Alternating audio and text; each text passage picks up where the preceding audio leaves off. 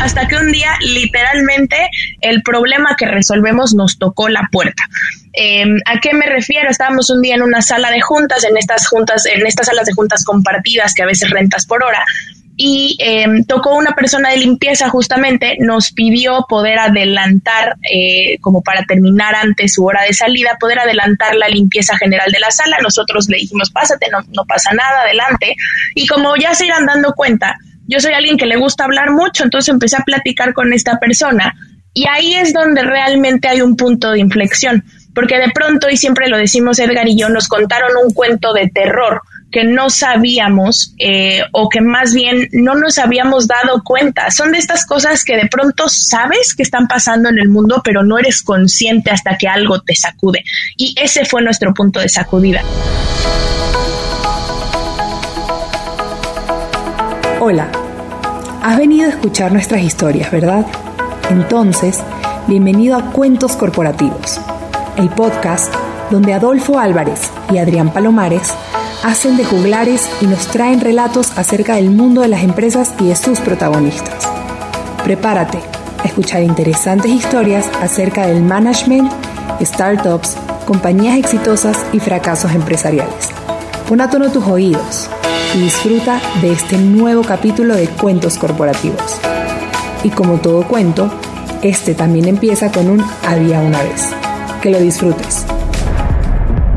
Hola a todos, soy Adrián Palomares y les doy la bienvenida a Cuentos Corporativos, el podcast que relata la historia de mujeres y hombres que construyen, emprenden, innovan, se equivocan, fracasan y en la mayoría de los casos vuelven a comenzar. Yo soy Adolfo Álvarez y vamos a escuchar la historia de vida de ejecutivos, coaches, líderes, emprendedores, músicos, chefs, científicos, gente increíble, excepcional, a quienes vamos a retar a contarnos sus vidas y secretos, con el fin de que podamos aprender de ellos. Y bueno, comenzamos este nuevo episodio diciendo como siempre las palabras mágicas.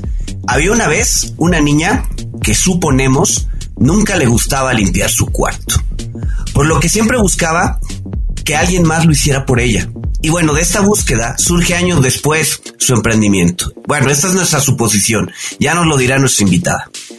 Em, ella es licenciada en Administración con especialización en Finanzas por el ITAM en México y HEC en París, Francia. Inicia su carrera como analista financiera en HP para México y Latinoamérica. Melina Cruz es cofundadora y directora general en Homely, un marketplace que conecta a profesionales de limpieza y sanitización de confianza con hogares, negocios y oficina desde el año 2015. Al día de hoy, Homely cuenta con más de 800 personas registradas como prestadores de servicio y han brindado más de 300.000 horas de servicio. Homely fue la primera startup mexicana aceptada por la aceleradora NASCAT Entrepreneurial Center en San Francisco en el año 2018 y fue nombrada una de las 30 promesas de negocio 2019 por Forbes México. Melina ha sido reconocida como una de las 50 jóvenes promesas mexicanas a seguir por Nación 321, Top 3 Mujeres Emprendedoras en México por el Premio Nacional del Emprendedor y ha participado en diferentes foros de emprendimiento y empoderamiento de la mujer. Actualmente es mentora en diversas redes de emprendimiento como Hult Price, Epic Lab ITAM, etc. Además, es conferencista en temas de innovación, emprendimiento y equidad de género. Bienvenida Melina Cuentos Corporativos, un gusto tenerte con nosotros. Adrián, Adolfo, un gusto estar por acá. Eh, me encantó la forma del cuento que contaste, pero ahorita les contaré yo mi versión, que para eso estamos acá. Totalmente de acuerdo. Vamos a comentar, vamos a comenzar contando una pequeña anécdota muy, muy reciente, por cierto. Posteamos en nuestro Twitter de cuentos corporativos quién nos podrían o qué CEOs eh, mujeres nos podrían, mexicanas, nos pueden recomendar. Y fue increíble la cantidad de menciones que hubo sobre Melina y sobre Homely. Entonces, no podíamos quedarnos tranquilos y para nosotros realmente es un verdadero placer contar con Melina para escuchar tu historia, para escuchar de qué manera has llegado y cómo llegaste a esta idea, pero para, para poder eh, tocar ese punto, primero tenemos que irnos muy, muy, muy atrás. Melina Cruz quién es, por favor. Buenísimo, me encanta. Y creo que va a ser el cuento en que más atrás se van a ir de todos sus episodios, estoy segura. O si no. O sea, te vas a ir a tus vidas pasadas. Hijo, casi, casi. Es que para llegar a Homely de pronto, de pronto siempre tengo que contar como, como una historia muy atrás, antes de mí, antes de mi papá, y nos vamos hasta el cuento de mi abuela, en realidad. Pero, pero antes de llegar a ese punto, ¿quién es Melina? Em, la verdad es que siempre me ha gustado definirme con tres palabras que como lo platico muchas veces, el mundo, cuando era yo más joven, me hizo sentir que eran como mis grandes defectos. Hoy me gusta platicar y describirme desde ese lugar, justo porque he aprendido que en realidad son lo que en conjunto me ha hecho em, ser el, el, CEO y el founder que soy hoy en día. Entonces, Melina, en tres palabras, es una niña ñoña, es una niña intensa y es em, una, una niña soñadora. ¿No? En realidad esas tres cosas creo que han sido como muy constantes en mi vida eh, desde que estaba yo muy chavita. En realidad creo que justo estas tres cosas me definen muy bien. Soy esa persona que siempre piensa que, somos más los buenos, que queremos cambiar al mundo, em, que tienes que estar en un constante aprendizaje, que tienes que saber de todo de alguna manera para poder eh, eventualmente, sobre todo si tienes un equipo, delegar ciertas responsabilidades. Em, y, y sobre todo en este tema de intensidad que, que, se muere en la raya, siempre digo yo, ¿no? O sea, me canso hasta el último de mi esfuerzo en, en realmente lograr o conseguir como estas cosas que me planteo muy claras. Em, también si, si soy muy sincera, y eso es algo que también siempre digo, genuinamente yo nunca quise ser emprendedora, entonces puedo ser como la típica y cada que me invitan, me invitan a dar pláticas de emprendimiento yo empiezo con eso porque de pronto hoy en día pareciera que, que toda la gente quiere ser emprendedora y que todo el mundo tiene que tener el chip emprendedor y que todo el mundo tiene que tener un startup, ¿no?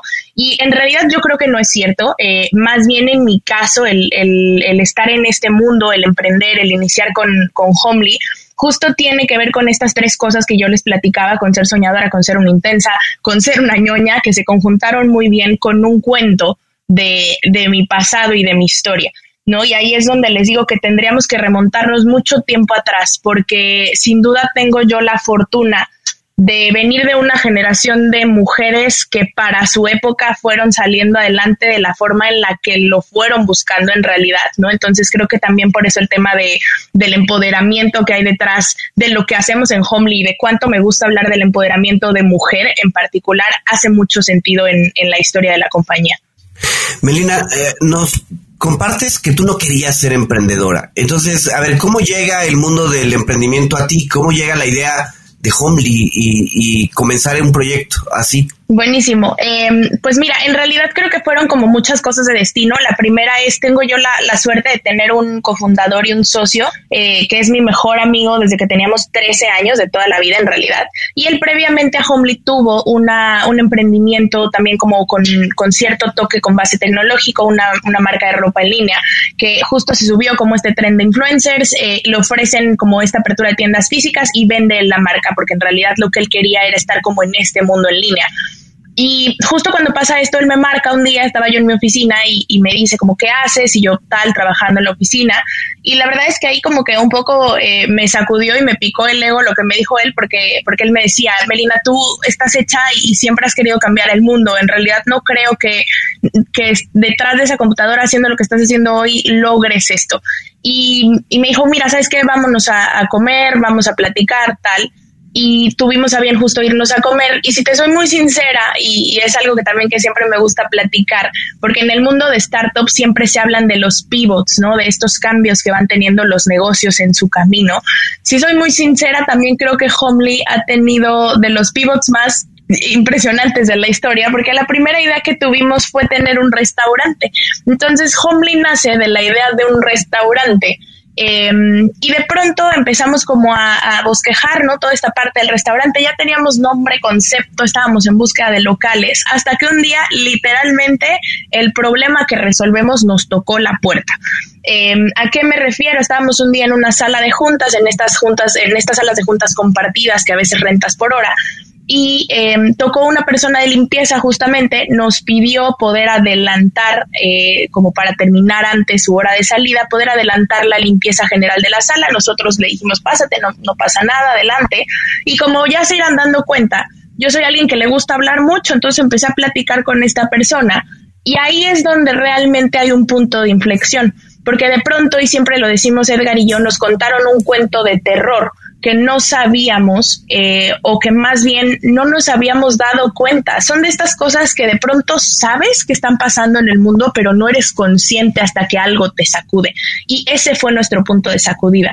Cuando de pronto alguien nos cuenta su historia, eh, una mamá soltera con dos hijos, ganando el salario mínimo, haciendo turnos extras que no se le pagaban, viviendo a dos, tres horas de distancia en transporte público de donde, de donde realizaba esos servicios. Y ¿sabes qué fue lo más impactante que nos dijo? Pero estoy bien porque esto es, un, porque esto es estable, ¿no? Y fue ahí como que donde dijimos, ¿cómo? O sea, ella nos está contando esta historia que a nosotros nos dolía y lo peor es que lo contaba desde un punto de decir, esto es algo estable. Hay mucha gente allá afuera que se dedica a hacer limpieza y está peor que yo en realidad, ¿no? Y para esto creo que es necesario regresarnos a 2015, un 2015 donde México todavía no firmaba el Acuerdo 189 de la Organización Internacional del Trabajo, que justo reconocía como trabajadores con todos sus derechos al personal de limpieza residencial. Entonces ahí fue como como una sacudida de nuevo y fue algo muy chistoso porque las siguientes tres reuniones que tuvimos en nuestra cabeza para hablar del restaurante, de pronto llegábamos Edgar y yo y terminábamos hablando de la industria de limpieza, terminábamos hablando de cómo había organizaciones en Estados Unidos que se preocupaban por esto, de cuál era el salario mínimo, de cómo era posible que una familia mexicana se mantuviera con menos de un salario mínimo porque el 30% de la gente que realizaba un servicio en ese momento no recibía ni siquiera un salario mínimo, ¿no? Y entonces fue como este ir hablando y hablando y hablando hasta de que de verdad yo creo que por ahí de la tercera vez que nos juntamos y hablamos de ese tema le dije, creo que es muy claro que no queremos tener un restaurante, ¿no? O sea, no sé si tú no te has dado cuenta, pero yo ya me di cuenta que del restaurante no hemos hablado en las últimas tres veces que nos hemos visto. Pero aquí hay un problema que nos gusta y como tú me dijiste, yo quiero cambiar el mundo y si puedo cambiar el mundo en esto en particular, creo que lo quiero hacer. Y ahí fue cuando él realmente eh, me dice, hagamos algo, ok, hagamos algo en este tema, eh, busquemos una forma de resolver este problema, pero hagámoslo con tecnología. Y yo le decía, a ver, Edgar, yo soy esa persona que no sabe ni siquiera conectar una impresora a su computadora. ¿Cómo me estás diciendo que voy a tener un startup de tecnología? Y él me decía, Melina, es que es la forma en la que puedes ayudar a más gente o crecer más rápido. Entonces, si realmente quieres hacer algo que cambie, que impacte, necesitamos tecnología por medio. No hay otra. O sea, es lo que está, ve a tu alrededor. Y en ese momento, de nuevo en 2015, cuando Rappi estaba tomando mucha fuerza en México, cuando Uber ya estaba muy penetrado en México, cuando empezaban a ver todos estos otros servicios que de alguna manera tenían base en gig economy, eh, y fue por ahí donde empezamos a bosquejar el modelo, ¿no? Ahora, si te soy de nuevo también muy sincera, de 2015 a hoy, Homely ah, es un negocio completamente diferente. En el camino, literalmente, hasta de nombre cambiamos, ¿no? Entonces, ha sido un, camino bien interesante, pero realmente nace de ahí, de un problema que nos dolió. Melina, danos un, unos segundos porque no te quiero, te quiero detener porque quiero volver un poco atrás antes de seguir avanzando en la historia que está increíble. Pero primero, 2015. ¿Qué edad tenías en 2015? 21 años. 21 años. Sí, señor.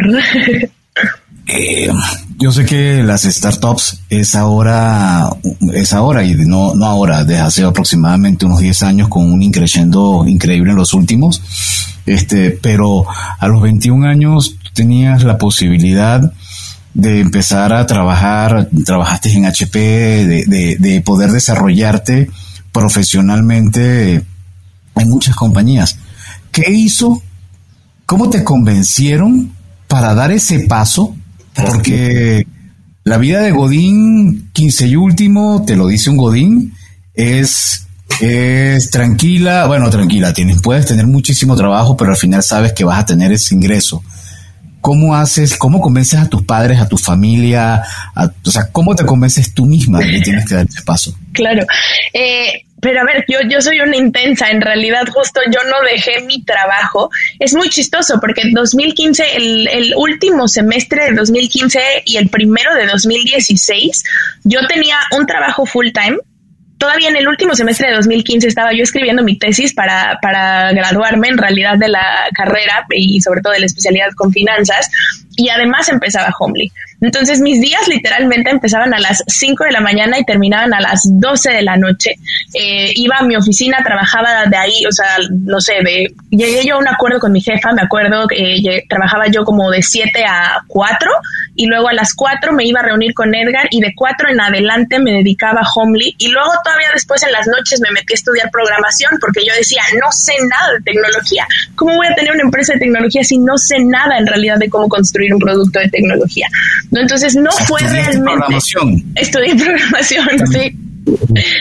Sí, sí, me metí a un, a un coding bootcamp realmente y estuve un año y medio más o menos metida en este, en este mundo también de, de, de codear. Al final del día yo decía, pues tengo un producto que si bien no voy a construir yo, ¿no? O no voy a estar yo todo el tiempo dedicándome a construir el producto, sí tengo que entender qué quiero construir, las complejidades de lo que necesito, porque de nuevo, creo que es parte del, de la magia también de ir teniendo un equipo, el que el equipo se, sepa que estás hablándole como en un, en un common ground, ¿no? O sea, llegar con un equipo de tecnología y decirle quiero X, Y, Z y lo quiero para mañana, claramente no, no es una forma muy empática, ¿no? De alguna manera de liderar a tu equipo versus decirle, a ver, yo necesito X, Y, Z, creo que hay como este tipo de herramientas que nos pueden funcionar para construirlo, toma tú la mejor decisión, dame un estimado de tiempo, sé que puede ser un rango de X no, porque de pronto el equipo mismo se siente muy tranquilo de decir, pues estamos hablando en el mismo idioma, ¿no? O sea, si yo le digo que necesito correr tal y tal proceso, ella va a entender y, tiene un poco como del norte de la complejidad del proceso que le estoy pidiendo o que ella me está solicitando. Entonces, eh, sí, yo soy una intensa y en realidad creo que yo no, no, em, de nuevo, cuando me acuerdo muchísimo cuando llegué yo con mi jefa a decirle, mira, tengo esta idea, em, oficialmente vengo a, a presentar, ¿no? Casi que mi renuncia, ella me dijo, no, vamos a hacer algo, em, vamos a hacer un acuerdo, tú eres un buen elemento en mi equipo, yo no quiero perderte, te voy a dar dos días de home office tres días trabajas aquí y esos dos días tú puedes trabajar donde quieras, mientras saques tus reportes, mientras entregues el número, mientras corras todo lo que tienes que correr, tú puedes estar donde quieras, haciendo lo que quieras, yo no me voy ni a enterar, ¿no? Eh, y ahí justo en esos tiempos era cuando empezábamos como a armar todo lo que iba a ser eh, Homely, todo lo que es Homely y lo que fue en sus inicios, ¿no? Entonces, en realidad, yo no vi ese paso de llegar y decir, sabes que ahora sí, oficialmente me voy, hasta que Homely ya estaba vivo y hasta que Homely tuvo su aparición en Shark Tank. Entonces, hasta ese momento yo ahí dije, ¿sabes qué? Esto sí ya está tomando como, como mucho más forma, tengo que dar ese brinco, ¿no? Eh, ahora, ¿cuándo ¿Cuánto, tiempo, ¿Cuánto tiempo pasó? Em, Entre 2015. Pues fueron por ahí como unos seis meses más o menos, de que empezamos con oficialmente con, con, sí, claro, fue, fue muy rápido, ¿no? La historia la verdad es que en un inicio fue muy rápida. Ahora, si, si te respondo la parte de qué te dijeron en tu casa y tal, yo creo que mi papá hasta la fecha tiembla, ¿no? Y siempre me dice, Melina, es que ¿por qué? ¿No? O sea, teniendo todo un camino de por medio, ¿por qué te pusiste en esta situación de estrés? ¿Por qué tú sola eh, tomaste la decisión de estar aquí? Mi mamá, la verdad es que creo que justo es la que nos metió mucho eso, eh, como de veías y y, y cáete y rómpete la madre y luego regresa y vuelve a aprender, ¿no? O sea, creo que mi mamá es como muy, muy, justo tuvo tres hijas y entonces tuvo que enseñarle a sus tres hijas que tenían que ir y partirse a la madre y aprender de las partidas de madre y regresar con más fuerza. Entonces, cada que llego yo con mi mamá diciéndole, ahora sí de esta no sé cómo voy a salir, estoy frustrada, tal, ¿no? Con los problemas que un emprendedor o que un empresario, que una persona que dirige una compañía se enfrenta en su día a día, eh, nada, solo me dice como de analiza, o sea, ver, esto es un problema, sí, y si te caes no pasa nada, si te caes vas a aprender de esto. Y si mañana Homely no más no lo logras y tal, es, o sea, es la maestría mejor, eh, sabes, interiorizada que vas a tener en tu vida. O sea, porque también eso es cierto, ¿no? De pronto uno va viendo como al resto de la gente, a lo mejor de la misma generación, de sus cuates y tal, y dice, a ver, tal amigo ya está en el MBA acá, tal amigo ya está eh, como VP en el trading floor de Nueva York, tal amigo, ¿no? Y entonces mi mamá lo mucho que me dice cuando me ven en esa crisis es como, a ver, tú, o sea, tú decidiste hacer tu propia maestría solita, ¿no? O sea, y, y aparte de todo, este, ni siquiera la pagas, aparte te paga, ¿no? Entonces, en realidad creo que eh, es bastante divertido, sin duda fue, fue como sí un momento pues decisivo, pero creo que hoy también de pronto el saber la responsabilidad que implica tener la compañía que tengo, creo que es el motor más fuerte también, ¿no? Como decir, no puedo decir, no, ¿saben qué? Esto está muy complicado, esto está muy difícil, ya me cansé. Eh, la verdad es que no puedes, ¿no? O sea, de nuevo, cuando, cuando el problema es tan eh, relevante, que hoy en día lo es para mí, cuando el problema te gusta tanto, te apasiona tanto y estás viendo que realmente hay familias, ¿no? Literalmente familias, cientos de familias mexicanas que de alguna manera por lo que estás haciendo se están viendo beneficiadas, no puedes darte el lujo de decir, esto está muy complicado, mejor eh, vamos a cambiar o vamos hacia otro lado, ¿no? Oye, Melina, nos, nos platicabas un poco de la participación de Homely en Shark Tank como un punto de inflexión, al menos para ti, en el sentido de decir esto va en serio. Pero, ¿Qué significó la participación de Homely en relación a la organización? ¿Qué cambios hubo después de haber pasado por este programa? ¿Levantaron más capital? ¿Qué hubo? ¿Qué pasó? Sí, em, y es una historia de nuevo también bastante divertida, porque en realidad imagínate que al programa que la mayoría de la gente hoy conoce, enfrente del calibre de personalidades que tienes cuando llegas, Llegan una escuincla de 21 años y una escuincla de 23 a decir, hola, tenemos este negocio, arrancamos hace un mes, tenemos cero pesos en ventas, pero queremos cambiar a México, ¿quién le entra? Y que haya dos personas que digan yo. O sea, genuinamente fue algo que dijimos, no, ¿cómo? ¿No? O sea, son de estas cosas que, eh, que de pronto dices, órale, esto, esto, es en serio. Eh, tenemos la fortuna de tener dentro de todavía como, como inversionistas a Carlos Bremer y a la Victoria García, Mm. Y nada, ¿no? Y todavía, y es bastante divertido platicar con ellos porque hasta la fecha son los que nos siguen picando, que nos dicen, ustedes dijeron cambiar a México, ustedes dijeron millones, entonces esa fue la que nos vendieron, esa les creímos y en realidad es algo que, que, ellos mismos platican, ¿no? Que dicen, llegaron con un negocio en ceros, llegaron con una idea que acababan de, de lanzar para validar en realidad pero les creímos esta parte de decir, neta, queremos hacer la diferencia. O sea, de verdad, genuinamente nos importa el problema, nos duele el problema, queremos resolverlo, ¿no? O sea, en el Inter, claro, y, como siempre lo digo, a ver, el que yo hable de Homely desde la parte tan increíble social que tiene, no quiere decir que yo no piense que esto puede romperla o que yo no piense que mi empresa en algún momento me la pueden comprar y tener una evaluación de billones de dólares o que yo no piense en facturar millones y millones y tener crecimientos enormes como los que tenemos. Una cosa, ¿no? Una cosa no quita la otra, pero en realidad sí siempre me gusta hablar también de esta parte del impacto social, porque creo que es algo que, que vale la pena, ¿no? El, el, alzar la mano y el recalcar y decir, sí se puede, o sea, sí puedes tener una empresa que de alguna manera tenga como este double line eh, beneficio, ¿no? En realidad no solo es el tema económico, en realidad es hay algo más, hay un cambio, hay una mejora. Entonces, si puedes tener los dos, ¿por qué no tratar en un modelo de conjuntar esas dos cosas eh, y nada, y crecer la compañía y llegar hasta donde puedas llegar? Comentabas algo que no que lo voy a rescatar también. El tema de la parte tecnológica te permite hacerlo escalable. Ahora, Tú lo decías en tu proceso de historia cuando tu socio te dice, tenemos que meterle tecnología y dice, a ver, yo apenas sé sincronizar mi iTunes, por ejemplo. ¿Cómo hicieron para, para entrar en el mundo tecnológico? ¿A dónde fueron? ¿Lo trabajaron en, en México? ¿Lo desarrollaron afuera? ¿Fueron a Argentina, la India? Cuéntanos un poco de esa historia. Todo eh, en México, eh, y es algo que también siempre nos gusta decir, en realidad hay talento en México para aventar. Y es algo que hoy, y, y, más en los últimos dos años, tres años, creo que el mundo se está dando cuenta, ¿no? Del talento que existe en la región, no solo en México, ¿no? En México y Latinoamérica, sobre todo en, en cuestión del talento de tecnología.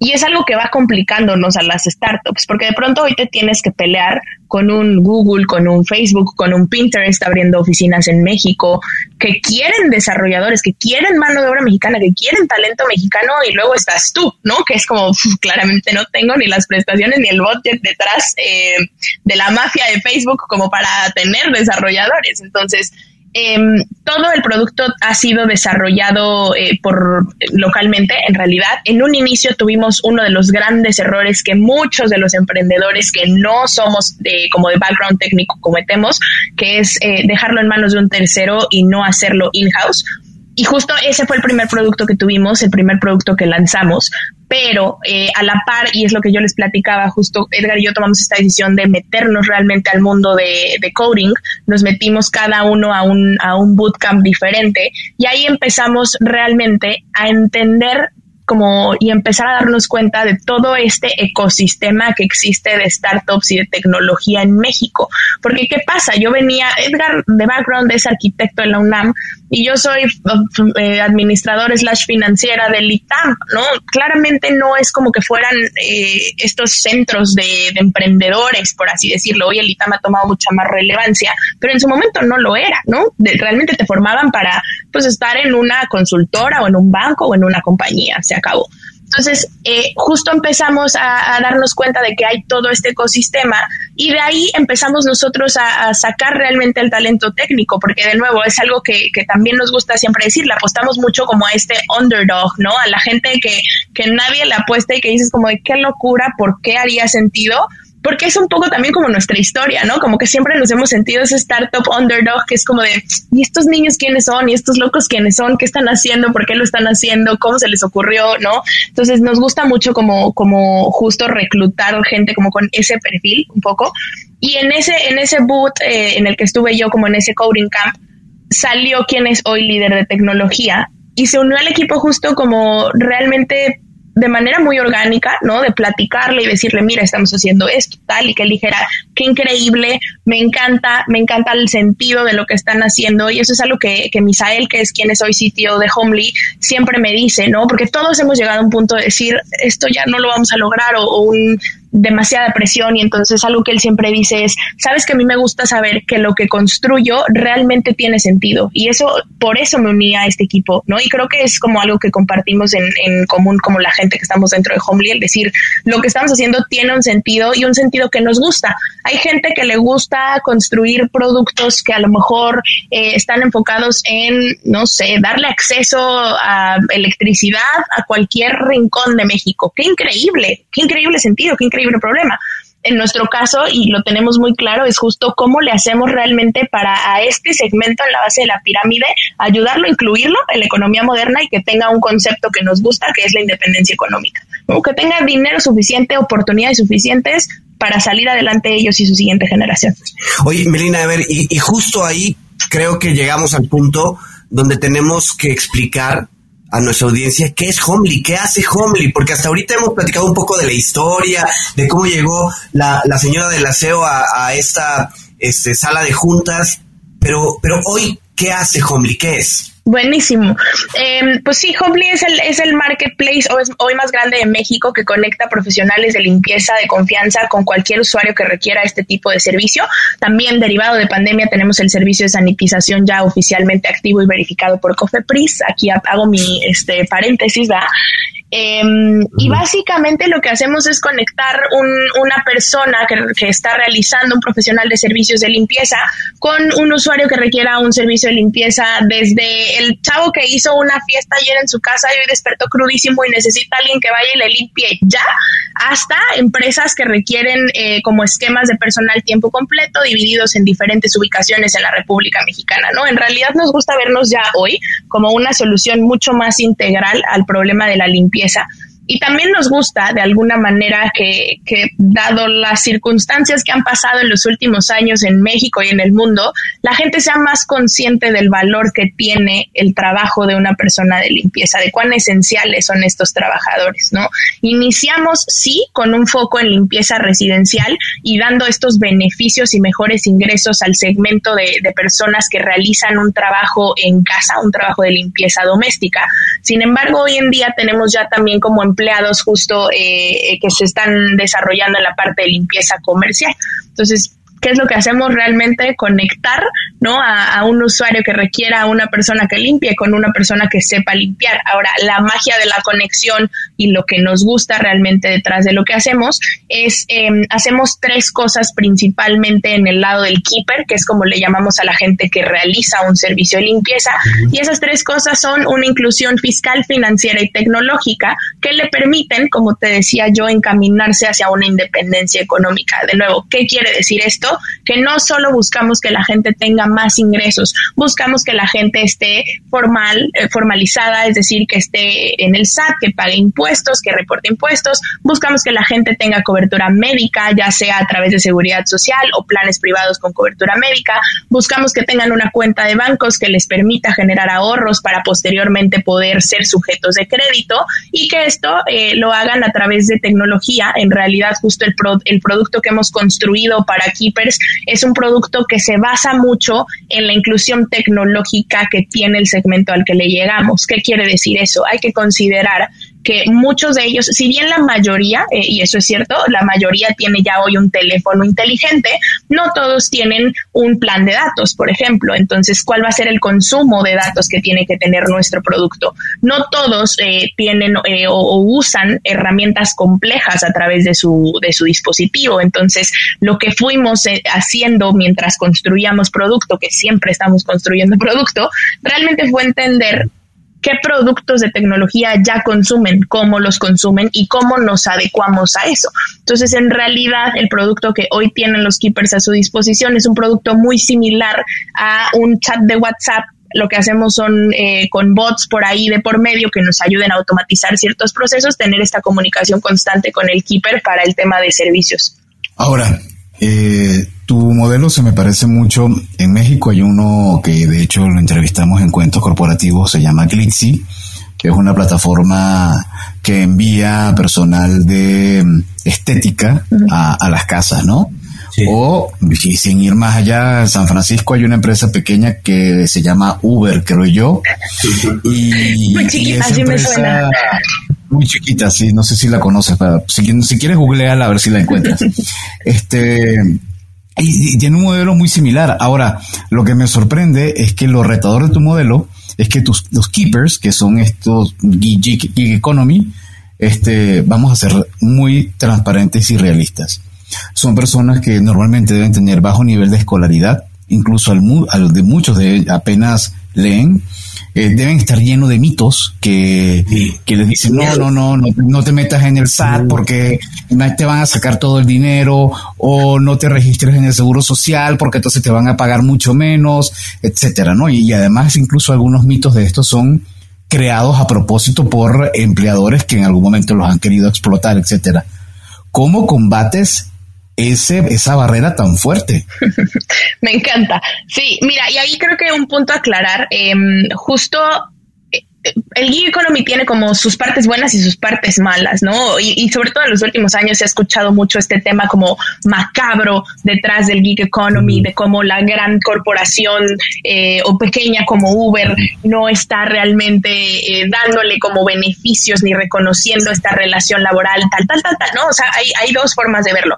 En nuestro caso creo que de pronto dijimos, a ver, hay que tomar lo mejor de dos mundos. Y, y hoy en día tenemos como un esquema híbrido donde realmente es la persona que se está registrando con nosotros quien decide si quiere un empleo tiempo completo por su disposición de tiempo o bien si quiere estar en un modelo más apegado hacia Gig Economy con la diferencia de contar justo uno con el tema de seguro, un seguro privado con cobertura de gastos médicos y dos con el tema del piloto que lanza ahora el, gobierno en México eh, de inclusión a seguridad social, ¿no? Entonces, em, sí, la verdad, y eso es algo que nos gusta mucho decirlo, no nos quedamos como hasta este margen, ¿no? De decir, ah, no, pues tú eres un profesional independiente, ahí ve y arréglatelas, ¿no? En realidad, justo de nuevo, parte de lo que queremos hacer es tomar de la mano a la gente e irle descubriendo y quitando esos mitos. Y como dices, todo va perfecto hasta que llegas al punto donde dices, bueno, y ahora tenemos que ayudarte a darte de alta en el SAT y la gente hijo, saca las uñas. Es como, no, es que yo tengo un primo que su amigo que era contador acabó en el bote porque fue y sacó su RFC y es como, no, a ver, vamos otra vez, ¿no? Y, creo que es este tema de realmente em, educar a la gente y, y, no desde una perspectiva de yo te voy a decir qué hacer, sino quiero que lo entiendas tú también, ¿no? Entonces, eh, por ejemplo, en este tema de inclusión al SAT, ¿no? Y que se den de alta y que se registren como, como profesionales independientes, algo que hacemos es justo nosotros quitarles ese miedo y esa carga. ¿Cómo lo hacemos? Pues nosotros justo siendo, siendo la compañía que retiene y entera a la autoridad y hace el pago de las contribuciones de los keepers en realidad, ¿no? Entonces necesitas darte de alta, ya tienes una cuenta con una tarjeta de débito, lo cual te permite facturar y por ende pagar menos impuestos, ¿no? En realidad son, o sea, es este tema de, de educación financiera meets educación fiscal, al nivel al que lo requieren y decirle esto no te va a generar ningún tema. Al contrario, hay ciertos beneficios de que tú entres al mundo de la formalidad, ¿no? Uno de ellos, y cuando el IMSS todavía no sacaba el piloto, era que una vez que tú estás dentro de la formalidad, puedes darte de alta voluntaria y hacer contribuciones voluntarias a seguridad social, con lo cual tú y tus hijos tienen cobertura. Hoy en día, con este nuevo piloto, bueno, adicional a tus hijos, tus cónyuges y tus padres también están dentro de esa cobertura, ¿no? Entonces es un poco realmente, eh, y es algo que siempre nos decían, ¿no? Nos decían como, se están metiendo en el segmento eh, que menos eh, penetración tiene de tarjetas, que menos eh, entendimiento tiene justo del sistema fiscal, eh, el, el, segmento más informal, el segmento, no, y, y, siempre como que cuando platicábamos lo que queríamos hacer, había esto de, están locos, o sea, de verdad están locos por meterse ahí que con, con esa gente, ¿no? Y es algo que de verdad nos decían y a nosotros, cómo nos enojaba, porque decíamos, es que justo por eso, porque nadie se ha puesto las pilas en serio de meter a esa gente a este mundo, a esta economía. ¿Cómo es posible que, que, de pronto no se nos hace tan distante y sobre todo a ellos? O sea, imagínate la frustración de decir, me estás hablando en chino. O sea, si yo, y eso es algo que siempre digo, si yo no le entiendo al SAT, ¿qué va a entenderle al SAT? ¿Quién le entiende al SAT? Bueno, mi contadora le entiende al SAT, ¿verdad? Pero, pero justo, o sea, es como un, si yo, ¿no? Que, que, podría considerarme más educada y con miles de, de, oportunidades más. Hay muchas cosas que no entiendo y que tengo que tomarme el tiempo de entenderlas. ¿Quién se ha tomado el tiempo de explicarle a la gente en base de la pirámide en México, a la gente que no tiene inclusión financiera, que no tiene inclusión fiscal, los beneficios de hacerlo? Porque como bien decías, son muchos mitos arraigados los que hay ahí de por medio que no les permiten, lo que pasa es que justo esos mitos no les permiten dar el siguiente paso, salir adelante, ¿no? Y entonces... eh, de nuevo, como, como platicando el por qué hace sentido mucho Homely en mi historia de vida, porque y algún día justo lo, como que me cayó el 20, literalmente, ¿no? De decir, a ver, la mamá de mi papá es una mujer que emigró de un pueblo recóndito en Guerrero que no aparece en los mapas a la Ciudad de México y lo primero que hizo fue trabajar en limpieza. Tuvo en su camino gente que le ayudó, que le ayudó a tener mejor escolaridad, que le ayudó a entender cómo hacer ahorros, cómo comprar una casa con créditos, como tal, y crió a tres hombres profesionistas y de uno de esos salí yo. Entonces, genuinamente lo que yo digo es, ¿qué quiero yo? Que de mis keepers no tomen dos generaciones a tener más founders mujeres en México. Quiero que las hijas de mis keepers sean las siguientes founders de startups en México. Eso es lo que quiero. Y para eso necesito hacer no solo que tengan más ingresos, necesito que entiendan esta economía, que vean los beneficios de esta economía digital y que se suban a esta economía digital. Oye, Melina, la verdad es que es impresionante lo que lo que han hecho y es impresionante la filosofía que está atrás de Homely. Pero eh, a mí me gustaría que nos platiques eh, alguna historia eh, pues emblemática, esas que tienen nombre y apellido y que Homely se siente orgulloso de, del paso de una persona. No sé, por ejemplo, se me viene a la mente la primera señora que identificaron, donde se dieron cuenta de la oportunidad, volvieron a saber algo de ella, hubo algún nuevo contacto después, eh, o, o qué historia es de esas que tú dices, me da orgullo contar porque es claramente lo que Homely quiere hacer este, para más y más mujeres. Bueno, hombres y mujeres, porque supongo que tienes hombres y mujeres como keepers, ¿no? Correcto, sí, tenemos hombres y mujeres. Desafortunadamente no, y vivo yo con la esperanza de que algún día por un podcast o por una publicación o de alguna forma esa mujer llegue a esas oficinas porque gracias a ella tenemos el negocio que tenemos, genuinamente se lo debemos. Um, y siempre lo decimos, gracias a los keepers Homely existe, si no, no tendríamos ni qué hacer nosotros. Ahora, creo que hay un par eh, y sobre todo son las que las que a mí me gusta compartir porque dan como mucho, son, son el resultado de este esfuerzo que, que tenemos, ¿no? Eh, el primero justo es el de, de, nuestra primera keeper ingeniera, ¿no? Que de pronto gracias a la flexibilidad pudo retomar estudios y graduarse como ingeniera y y ahí te va la realidad de México y decidió continuar siendo keeper porque me dijo, la situación allá afuera para encontrar empleo está bien difícil. Entonces, gano más aquí que las posiciones que me están ofreciendo allá afuera de tiempo completo, ¿no? Para que te des una idea. Y entonces yo le decía, no, Laura, no, pero lo que yo quiero, justo lo que yo quiero es que tú salgas. O sea, yo no quiero que entres a Homely te quedes para ser keeper toda tu vida. Yo quiero que de aquí a los dos años me digas, ¿sabes qué? Ya tengo una mejor nivel o tengo mejores oportunidades y siguiente, ¿no? En realidad queremos ser como este semillero, por así decirlo. Eventualmente nos hizo caso y Laura ya hoy no solo está en Homely y tiene un, un trabajo adicional. Em, y así como ese hay varios, el que más a mí me, ha movido y creo que es eh, como de estas historias que al equipo completo nos tocó mucho, fue el caso de Fer, em, que de pronto un día en el Telegram, que es donde se comunican justo con, el equipo de operaciones, nos mandó unas fotos de un cumpleaños de su hija, ¿no? Su hija estaba cumpliendo cuatro años y nos mandó unas fotitos de niños y la niña con un pastel y tal. Y el mensaje más emotivo que nos puso a chillar a todos, porque en resumidas palabras lo que nos decía es, ustedes no se dan cuenta lo mejor en su día a día como de de lo que están haciendo, ¿no? De lo que hacen por nosotros. Yo les quiero compartir que hoy es la primera vez en cuatro años que puedo comprar un pastel para mi hija. Es la primera vez que mi hija celebra su cumpleaños con un pastel y no solo eso, muchos de los niños que están sentados en esta mesa probablemente no habían comido pastel nunca. Entonces, su trabajo se ve reflejado hasta en que hoy mi hija pueda comer un pastel.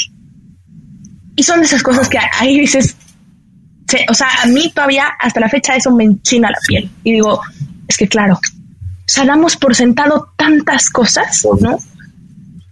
tantas cosas que mucha gente allá afuera no tiene. Y, hay otro también muy fuerte, eh, que al principio cuando todavía éramos poquitos keepers, eh, algo que hacíamos era como reunirnos mucho con ellos y cuando no había pandemia también, ¿verdad? Y la gente se podía reunir. Eh, y, en una de esas sesiones eh, nos gustaba mucho como platicar con keepers, entender realmente qué les gustaba, qué no les gustaba, qué cambios podíamos hacer. Y en una de esas reuniones, justo una de ellas nos contó em, como un pleito que había tenido con su hijo y nos decía, saben que cuando, cuando yo llegué de venir aquí a hacer la entrevista y pasé los filtros y tal, em, llegué a mi casa y mi hijo me dijo, no te da vergüenza, no te da vergüenza que vas a hacer chacha y perdón por usar la expresión, pero fue literalmente como le dijo. Y entonces dice ella que, que en ese momento volteó y le dijo, no, yo no soy chacha, soy keeper y eso es diferente. Y ahí dices, ay cabrón, ¿no? O sea, el verse a ellas mismas de una manera diferente, la responsabilidad que tiene, ¿no? O sea, porque de nuevo es eso. Y ella decía, yo hoy me siento mucho más formal, mucho más profesional. Yo hoy no solo limpio. Yo hoy soy keeper de Homely, ¿no? Y trabajo a través de una app y, manejo mis tiempos y tengo buenos ingresos y tal, ¿no? Y, son de esas cosas que dices, justo esto es lo que queremos, ¿no? O sea, sí, sí está funcionando, sí, sí está dando resultados. Esas son como las cosas que de pronto me tranquilizan cuando, cuando me entran estas crisis existenciales de decir, ¿qué estoy haciendo? Estoy loca. De pronto pienso en ellas, ¿no? Y digo, tiene sentido, realmente tiene sentido. ¿Y cómo, y, hablando de esas crisis existenciales, en algún momento, así como tienes historias que te enchinan, en algún momento también hay historias que seguramente dijeron, hasta aquí llegué ya. y aquí se apagó. ¿Ha pasado ese momento? Varias veces. Em, es ese constante, es ese constante montaña rusa en la que vivimos. Em, a ver, ¿cómo las... La que viven ustedes y, y, el 99% de las startups, ¿no? Sí, 100%. 100%. Em, y hay que aprender a, a, vivir con ese rush, ¿no? Porque si no, de pronto te puede volver loco fácilmente. ¿Cómo lo supero? Eh, lo primero justo es eso, como de pronto teniendo a bien el, el recordar el por qué iniciamos, el por qué hacemos lo que hacemos, el por qué es relevante y también algo que, a mí me pasa mucho en particular es como de pronto en este día a día tú vas avanzando y vas caminando y no te tomas el tiempo suficiente de celebrar lo que has logrado. ¿no? Entonces, algo que a mí me gusta mucho hacer es cada que vamos a cumplir aniversario, escribir una nota, un post de Medium y realmente darme como ese tiempo de parar y ver para atrás, ¿no? Y decir, empezamos dos squinkles de 21 y 23 años con 10 personas que confiaron en nosotros. Hoy somos un equipo de 20 personas, con son más de 900 keepers hoy que tenemos registrados, con X cantidad de servicios, con un crecimiento de esto, ¿no? Y entonces ahí es donde digo, no estás, o sea, no estás tan mal, no estás tan perdida. Ok, todavía no son millones, eventualmente lo serán, pero, pero no va mal la cosa, ¿no? Saber vamos caminando y vamos para adelante, para adelante, para adelante, ¿no? Dándole para adelante, como dice mi papá cuando, cuando juega golf, siempre me dice, tú pégale, pégale para adelante, para donde llegues con dirección o no, eh, de todos nos vas para adelante. Entonces así voy caminando yo por, por la vida. Em, ¿Cuáles han sido estos momentos muy difíciles? Yo creo que hay, hay como varios por ahí que me han marcado. El primero, y fue como muy a los inicios, justo con este primer producto de tecnología que teníamos, que cuando se incorpora ya una persona oficialmente al equipo de tecnología, lo revisa y nos dice, esto no sirve, esto básicamente hay que tirarlo.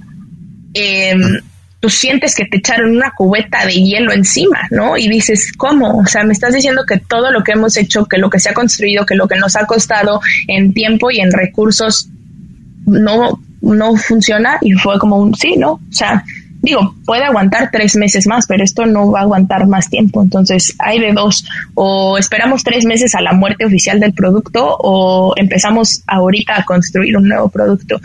Y algo que aprendí de ahí fue justo el decir, el producto nunca deja de construirse, ¿no? En realidad, de nuevo, como que hay estas preguntas básicas o clásicas que siempre nos hacen es, ¿cuánto tiempo les tomó crear o desarrollar eh, Homely? Pues al día de hoy vamos en cinco años y medio, eh, no sé cuánto nos va a tomar en realidad, no te puedo decir.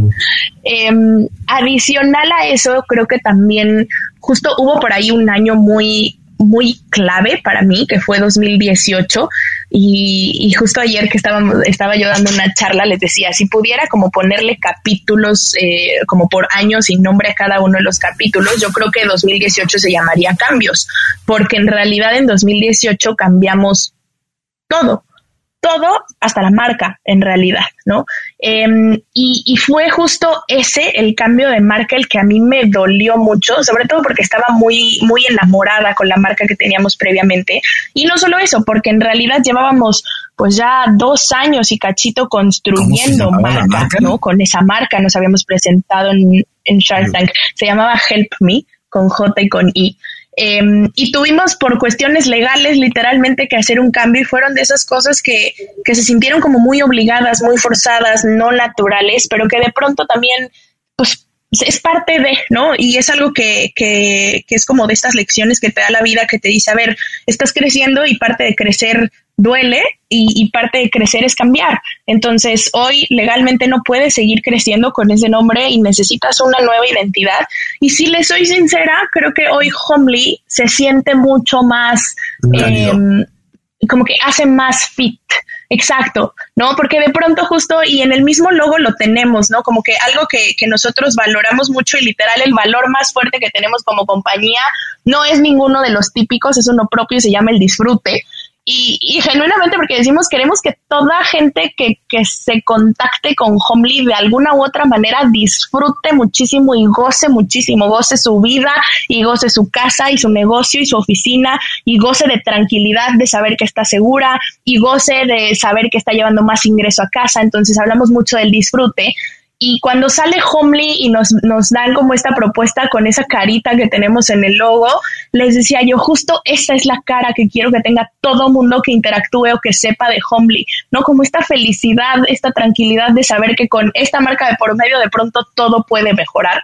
Em, pero de nuevo, fue, fue de esas cosas que son golpes legales y que dices, a ver, ¿qué hago? O contrato un despacho y me voy a los golpes con una marca súper grande que, me está peleando este, esta, este, este branding y, pierdo más tiempo y sigo construyendo marca o de pronto renuevo todo, eh, obviamente con el riesgo de por medio de que pues mucho de lo que hemos construido se pierda, de que la misma eh, comunidad de keepers no se siente identificada con esta nueva marca, ¿no? Hay como, como muchos factores detrás de más allá solo quitar colores o poner un nuevo logo. Entonces, 2018 fue un año muy, muy complicado.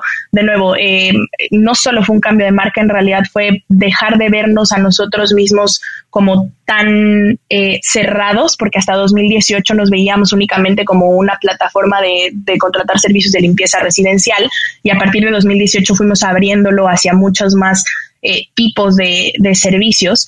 Y claramente, pues 2020 fue un año, yo creo que, o sea, no creo que haya un humano en el planeta que no piense que 2020 fue un año durito. Eh, pero también, de nuevo, como, como soy esta soñadora que le gusta ver el, el bright side de todo, también tengo que ser muy sincera y agradecerle a 2020 que me hizo ver que si Homely resistió 2020 puede resistir muchas cosas más, ¿no? O sea, decir, tengo hoy una empresa que en realidad es mucho más fuerte de lo que yo misma la había considerado hasta 2020. Eh, tengo hoy una empresa que creía que necesitaba mucho más de mí eh, y en realidad tengo un equipo que puede y sabe hacer las cosas y entiende por qué hacemos las cosas y sabe cómo son la forma de tomar decisiones en esta compañía y siguen ese, ese patrón, ¿no? Entonces, 2020 justo, eh, pues tuvimos un mes por ahí en que nos caímos 14% en revenue, que eso para un startup es muchísimo. Y fue un mes que le di al equipo de decir, vamos a sacar un nuevo servicio y tenemos que hacer X, Y, Z cambios y yo sé que vamos a trabajar a marchas forzadas, pero pues échenme la mano porque se nos está cayendo esto y al siguiente mes recuperamos esos mismos 14 puntos de revenue y duplicamos la compañía en 2020. Entonces ahí dices, bueno, tal vez no estamos tan mal, ¿no?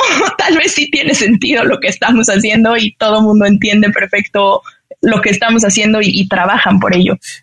Oye, Melina, la verdad es que es fascinante tu historia, la historia de Homely eh, nos podríamos pasar muchas horas platicando contigo, pero bueno, en, en Cuentos Corporativos tenemos unas preguntas que les llamamos preguntas obligadas, que nos gusta conversar con todos nuestros participantes porque la idea es conocerlos un poco más, conocer este su lado más personal. ¿Te gustan los cuentos? Sí me gustan. Me gustan más las novelas, voy a ser muy sincera, pero sí me gustan los cuentos. ¿Tienes algún cuento favorito o escritor de cuentos favorito? Eh, pues creo sí. que me gustan mucho los cuentos de Edgar Allan Poe, uh -huh. como más siniestrones por ahí. y, y, algún libro que durante este tiempo hayas podido eh, revisar y que digas, wow, me sirvió y que pudieras recomendar. Uy, ahí sí, ahí sí puedo echarme varios, porque la verdad es que leer es de esas cosas que me relaja la cabeza. Eh, creo que, hay, a ver, voy a hablar desde dos puntos. Uno como muy personal, me gustan mucho eh, las novelas de escritoras latinoamericanas, en particular soy fan, fan, fan, fan ah, de Ángeles Mastreta. No, soy más fan de Ángeles Mastreta, muy fan de Ángeles Mastreta, me he leído todos sus libros, entonces si a alguien le gustan las novelas de escritoras latinoamericanas, échense, échense los libros de, de, de Ángeles Mastreta. Y en la parte más como profesional, digamos, eh, creo que todos los libros que ha escrito Adam Grant son brillantes, ¿no? Option B, justo acabo de leer el nuevo que acaba de sacar como de, de tema de replantear y de repensar todas las estructuras que tenemos. Y me voy a echar un pilón eh, para las mujeres que nos escuchen en la audiencia. Léanse eh, Leaning de Sheryl Sandberg. Igual creo que es como como de estos libros que te hacen replantearte como mujer muchas cosas que pasan en tu vida y el, el cómo realmente tomar este rol activo y sentarte en la mesa y, y, hacer que tu voz cuente en una sociedad donde más de la mitad somos de este lado, ¿no? Entonces, ¿cómo hacemos que, que más mujeres se sienten en la mesa y que hagan sonar su voz en esa mesa? Ok. Eh, Melina, ¿alguna aplicación móvil o gadget tecnológico que recomiendes para tu vida? Y bueno, obviamente entendemos que Homely es la primera, pero después de Homely. Buenísimo que dijiste Homely, porque justo iba yo a empezar por ahí. Okay. Eh, mira, para, para temas personales, la verdad es que me gusta mucho Medium. Lo uso mucho y escribo yo en Medium justo ciertos blogs, pero también me gusta porque es como este el espacio donde puedes encontrar información de todo súper digerida o tan profunda como quieras. Entonces me encanta Medium. Le agarré en pandemia mucho amor también a Clubhouse eh, por este tema de, pues, de conectividad, de estos como sesiones en vivo y, hay como contenido súper interesante también y hay gente como súper interesante conectada en esa red. Entonces creo que esas dos. ¿Algún empresario, empresaria que en América Latina sientas que es importante ponerle el ojo, seguirlo de cerca porque puede crear cosas padrísimas? Yo tengo una favorita y es muy amiga mía em, y recientemente la, le sacaron un artículo en TechCrunch. Es Andrea Campos de Yana. Yana es un eh, asistente emocional, es un robotcito que construyó literalmente, que está ayudando mucho en cuestiones de salud mental, eh, que ahorita, sobre todo en tiempos de pandemia, creo que se ha vuelto mucho más relevante lo que está haciendo es de verdad una locura. Creo que trae por ahí como 6 millones de usuarios ya que están activamente conectados con Yana. Yo soy una de ellas, entonces me encanta lo que está haciendo, sobre todo porque creo que es de nuevo de estas empresas que resuelven un problema pues, compartido por, muchos y, muy relevante. Melena, si alguien de nuestros escuchas quiere seguir la conversación, quiere seguir en contacto, ya sea con Homely, contigo, ¿dónde pueden contactarlos? Em, todas las redes de Homely son iguales, son Homely MX, se escribe H-O-M-E-L-Y MX, nos reconocerán por una carita feliz en nuestro logo. Y a mí en Twitter me pueden seguir, soy MLZZ en Twitter, eh, justo hablo de temas de emprendimiento y de cosas un poco más chuscas que me pasan en la vida. Entonces, por ahí me pueden encontrar o seguirme en Medium y leer eh, mis notas con las cuales desahogo a veces las crisis existenciales y emocionales que llego a tener como emprendedora. Y hablando de emprendedoras, eh, hemos descubierto que, por supuesto, una buena parte de quienes nos escuchan son product developers, son PMOs, eh, son personas que están creando. Entonces, ¿Qué les puedes decir a esas personas que seguramente cuando escucharon tus historias se ven reflejados en ti? ¿Cuál es tu mensaje, Melina? Em, pues mira, creo que son varias cosas. La primera es, em, justo uno, no todo el mundo tiene que ser emprendedor, como que es algo que me gusta mucho decirlo, pero, pero sí hagan lo que hagan y estén en donde estén. Em, que, sientan que lo que hacen tiene sentido. O sea, no se conformen con trabajar en algo que no les llene, no se conformen con dar su máximo por algo que no les esté eh, justo haciendo vibrar el alma y el corazón.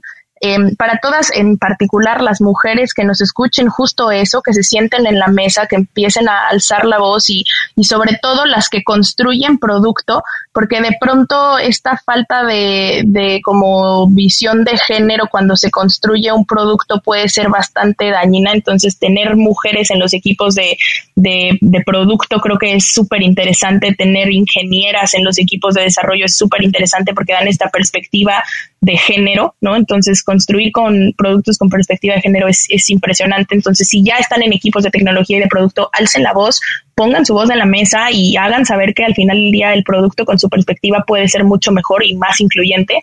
Em, y, y, pues nada, creo que la tercera sería para la gente que está pensando en, en iniciar una empresa o que está iniciando ya y está en estos primeros momentos o en estos momentos como eh, difíciles que todos tenemos, uno es justo, todos, todos los tenemos, no se preocupen, creo que no hay startup o empresa que no haya tenido estos momentos complicados, pero el saber que lo que hacen les importa tanto, es la forma más fuerte de aferrarse en los tiempos más difíciles, ¿no? Entonces les podrán decir allá afuera mil y un veces no, podrán tener mil y un baches en el camino, eh, los obstáculos no van, no se van desapareciendo con el tiempo, eh, al contrario, creo que a veces los problemas conforme uno va creciendo se vuelven más complejos, pero también te vuelves tú más sabio. Entonces tienes una forma más inteligente de atacar estos problemas conforme uno va creciendo el, negocio. Muchísimas eh, gracias, Melina. La verdad es que ha sido una plática bien interesante y es apasionante la forma en que nos platicas de Homely, de lo que han logrado, de la visión y de la transformación que está haciendo, pues, en una población que, como comentábamos, históricamente no ha sido muy, este, pues muy eh, seguida, muy cuidada, ¿no? Entonces, la verdad es que ha sido un gusto tenerte con nosotros y, bueno, pues gracias a ustedes por escucharnos. Esta ha sido Melina Cruz, directora general y fundadora de Homely. Si les gustó este episodio, no duden en suscribirse en su plataforma y calificarnos con cinco estrellas. Síganos en nuestras redes sociales, Twitter, Facebook, Instagram, LinkedIn y visiten por favor nuestro sitio web www.cuentoscorporativos.com donde podrán suscribirse a nuestro newsletter y seguir los artículos relacionados a nuestro podcast. Bueno, y eh, les recordamos que Cuentos Corporativos es un podcast producido por Adolfo Álvarez y Adrián Palomares. La edición de sonido está a cargo de Audica Producción. Y bien, como siempre decimos, las empresas, sin importar su origen, razón de ser o tamaño, tienen todas algo en común. Están hechas por humanos. Y mientras más humanos tienen, más historias que contar. Y todo cuento empieza con un había una vez. Nos escuchamos en el próximo capítulo. Melina, un placer tenerte con nosotros. Melina, un honor haberte conocido. La verdad, Ojalá que hubieran un millón de Melinas más en el mundo. Muchísimas gracias. Muchísimas gracias. Un placer estar por acá. Gracias por habernos acompañado en este capítulo de Cuentos Corporativos. Ojalá que esta historia haya sido de tu agrado y sobre todo que te lleves ideas y experiencias que puedas aplicar en tu propio universo empresarial. Esperamos que nos escuches nuevamente y recuerda, todos los cuentos comienzan con un había una vez. Hasta la próxima.